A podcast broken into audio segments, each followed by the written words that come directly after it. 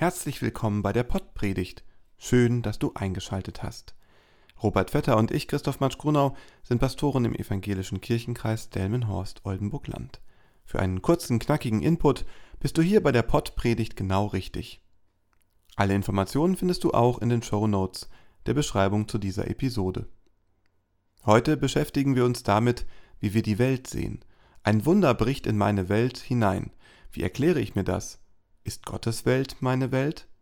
Viel Spaß mit der Pottpredigt. Liebe Hörerin, lieber Hörer, ein Wunder ist in Liebe Hörerin, lieber Hörer, ein Wunder ist in den Augen der meisten Menschen, die heute leben, ein Ereignis, welches naturwissenschaftlich nicht zu erklären ist. Und wenn nun die Geschichte von der Speisung der 5000 gelesen wird, dann haben wir gleich unser naturwissenschaftliches Wissen parat und sagen, es muss ein Wunder gewesen sein oder die Geschichte stimmt nicht. Und dann folgt gleich das nächste Problem. Glaube ich an Wunder? Christoph und ich möchten den Blick auf die Entstehungszeit solcher Geschichte lenken. Damals hat kein Mensch die naturwissenschaftliche Brille getragen, wie wir es tun.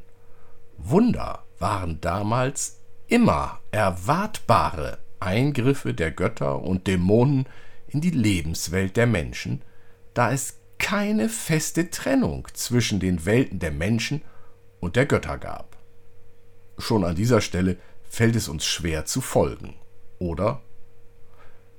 Denken wir einmal an die Geschichte von Harry Potter. Auch da existieren zwei Welten ohne scharfe Trennung. Zwei Welten nebeneinander und miteinander verwoben. Immer wieder bricht die eine in die andere ein und sorgt so, ja, für was? Für Wunder? Die Christen und Christinnen, die die Geschichte von der Speisung der 5000 hörten, dachten dabei zwar auch an ein Wunder, aber der griechische Begriff für Wunder kommt im Neuen Testament gerade einmal vor. Stattdessen finden sich Begriffe wie Machttat oder Zeichen im Neuen Testament.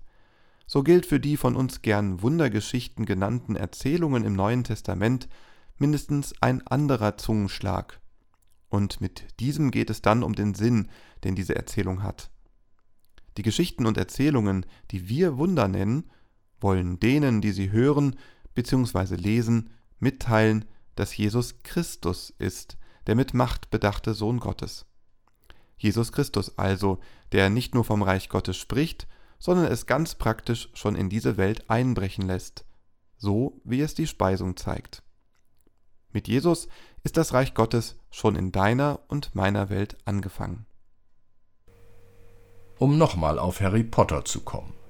Mit dem ersten Brief, den Harry im Haus seiner Zieheltern empfängt, beginnt die andere Sphäre richtig Einfluss auf sein Leben zu nehmen. Und nachdem die Zieheltern versuchen, alles zu vernichten, was aus dieser Sphäre hereinbricht in ihr Leben, bricht die andere Welt, das andere Reich, mit Macht herein und holt Harry in ein neues Leben.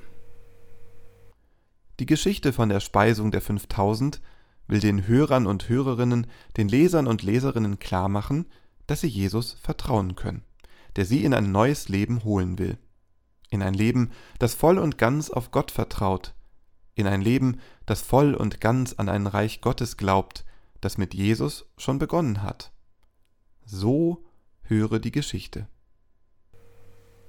Danach ging Jesus weg ans andere Ufer des Galiläischen Meeres, das auch See von Tiberias heißt. Und es zog ihm viel Volk nach, weil sie die Zeichen sahen, die er an den Kranken tat. Jesus aber ging hinauf auf einen Berg und setzte sich dort mit seinen Jüngern. Es war aber kurz vor dem Passa, dem Fest der Juden. Da hob Jesus seine Augen auf und sieht, dass viel Volk zu ihm kommt und spricht zu Philippus, Wo kaufen wir Brot, damit diese zu essen haben? Das sagte er aber, um ihn zu prüfen, denn er wusste wohl, was er tun wollte. Philippus antwortete ihm, Für zweihundert Silbergroschen Brot ist nicht genug für sie, dass jeder auch nur ein wenig bekomme. Spricht zu ihm einer seiner Jünger, Andreas, der Bruder des Simon Petrus. Es ist ein Knabe hier, der hat fünf Gerstenbrote und zwei Fische, aber was ist das für so viele? Jesus aber sprach, Lass die Leute sich lagern. Es war aber viel Gras an dem Ort. Da lagerten sich etwa fünftausend Männer. Jesus aber nahm die Brote, dankte und gab sie denen, die sich gelagert hatten, desgleichen auch von den Fischen, so viel sie wollten. Als sie aber satt waren, spricht er zu seinen Jüngern, sammelt die übrigen Brocken, damit nichts umkommt. Da sammelten sie und füllten zwölf Körbe mit Brocken von den fünf Gerstenbroten, die denen übrig blieben, die gespeist worden waren. Als nun die Menschen das Zeichen sahen, das Jesus tat, sprachen sie, das ist wahrlich der Prophet, der in die Welt kommen soll. Da Jesus nun merkte, dass sie kommen würden und ihn ergreifen, um ihn zum König zu machen, entwich er wieder auf den Berg, er allein. Amen. Gott umhülle dich, dass dir die Luft zum Atmen bleibt, dass dir Feuer zum Wärmen bleibt, dass dir Wasser zum Tränken bleibt, dass dir Erde zum Leben bleibt. Gott umhülle dich. Amen.